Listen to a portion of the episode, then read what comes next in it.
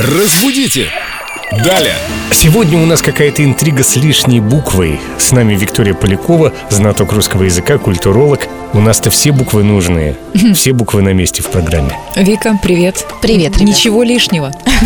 Здесь у нас совершенно точно ничего лишнего, а главное, никого лишнего. А что ж с буквы? Что за лишняя буква? Появилась такая в нашем алфавите?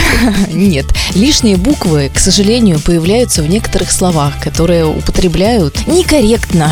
Например, слово «конкурентноспособный». А. Очень часто его произносят именно таким неверным образом. Конкурент, но. Конкурентно. Это неправильно. Правильно это слово звучит как конкурентоспособный.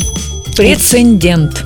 Да, прецеденты, инцидент это все вот одного поля ягоды. Конкурентноспособный инцидент.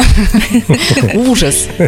Ужас. Сразу хочется взять красную ручку. Нужно запомнить, что конкуренто способный и инцидент, прецедент, никаких у нас там в середине буквы Н нет.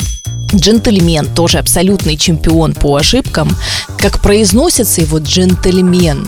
У нас ведь э, вот между буквой Т и Л там ненароком проскальзывает А, вот этот э. звук джентльмен. Да, мы же не можем говорить джентльмен и как-то вот глотать ее. Поэтому так ее, к сожалению, и пишут. И в английском языке оно тоже предполагает там еще одну дополнительную гласную, но у нас этой гласной там нет. Поэтому джентльмен. Редуцируем.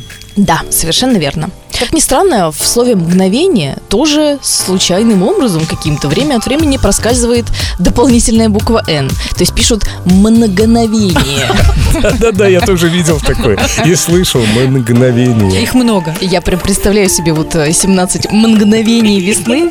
Кстати, просто было бы запомнить, потому что этот фильм знают все. И мгновение там написано без буквы «Н». А как сложно произносится ведь оно с этой дополнительной буквой «Н». Мгновение. Это же А можно мы не язык ищем. сломать. Не ищем легких путей.